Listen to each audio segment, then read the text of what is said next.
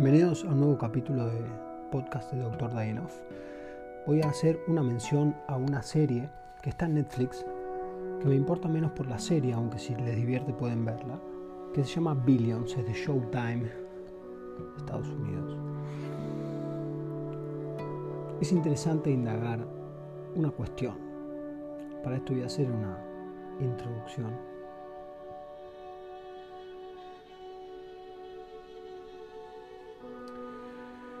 Esto se trata en relación a cuánto uno se somete y cuánto somete de la misma forma invisible o consciente o parcialmente cada uno y es sometido por uno mismo a otros como representación de lo que se somete a uno mismo, sin querer generalmente, pero siempre a una punta de un hilo, como quien dice. Trabajar sobre los mosquitos invisibles, emocionales, que nos sacan la sangre es la panacea. Potencialmente lo es. Potencialmente lo digo a la manera de un mercado de bolsa bursátil, que se compra algo por un número y que parece increíble, como quien pensaba que las acciones de Mercado Libre antes que empezara la pandemia iban a subir de la manera que subieron y con unos pocos pesos pasarías a tener un dinero que nunca habías imaginado trabajar, ganar trabajando. Entonces, en este caso, trabajar los mosquitos invisibles como aquellas personas que sin querer se acercan, succionan sangre y potencialmente nos pueden contagiar. Los beneficios entonces son potenciales, no son inmediatos, y este es el punto. Parece juego de palabras, pero justo con el mercado no lo es.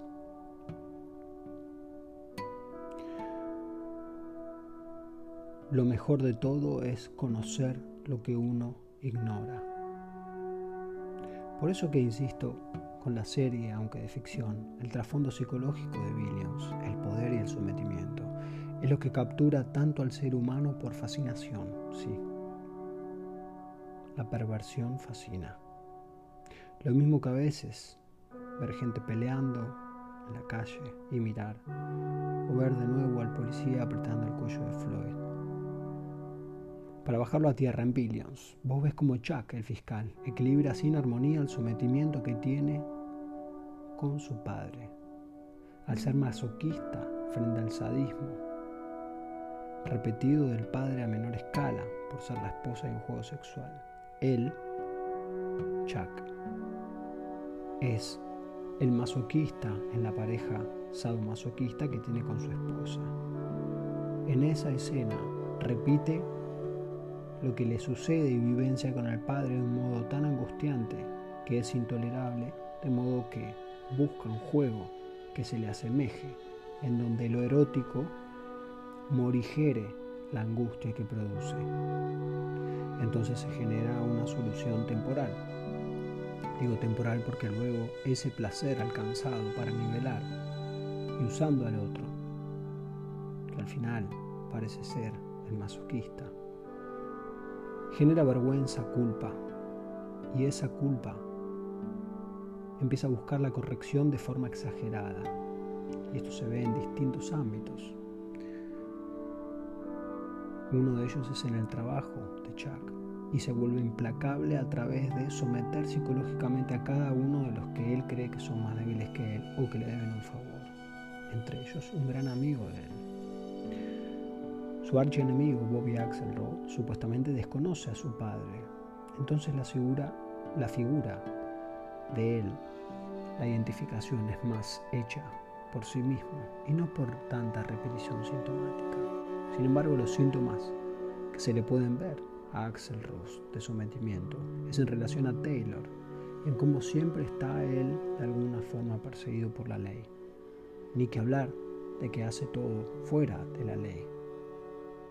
Tiene una especie de sensación de venganza que todo el tiempo se la ve, que pareciera no poder hacer uso de su encanto, de su sabiduría, de su erudición, de sus logros, de sus hijos, de su esposa, del valor, del coraje de haber entendido cuáles son las oportunidades, teniendo una emoción fría cuando en el 2001 derribaban las Torres Gemelas y él justo estaba afuera haciendo el trabajo que tiene que hacer, que es ir afuera, que son los que se quedaron en la oficina no hacían. Y él iba y se dio cuenta que en ese momento tan trágico, si él congelaba un momento las emociones, las cuestiones, seguían funcionando de la misma manera y vio la oportunidad y la hizo. Taylor parece ser en la serie la heroína, que se banca de los dos lados en un momento fue con el ruso y en un momento fue con Axelrod. Ahora parece ser con, entre Chuck y Axelrod. Sabiendo que con paciencia, tanto Chuck como Axelrod van a sucumbir entre ellos mismos a los egos de los cuales perdieron la dirección, el comando, por jugar a pelear en vez de ganar en conjunto. Ni que hablar que tienen a la esposa en el medio, la esposa de Chuck es la psicóloga principal. El cerebro y la emoción de Axelrod. Da para pensar entonces qué hace esa mujer. En lugar de, como psicóloga, lograr unir a dos personas que por ego no se pueden entender ni liberar de sus pasados, se fascina con la confrontación que parece ser en el fondo por ella. ¿Cuántas cosas de esto podemos ver en la vida, en nuestros trabajos, en nuestras relaciones? ¿Cuánto se soluciona hablando?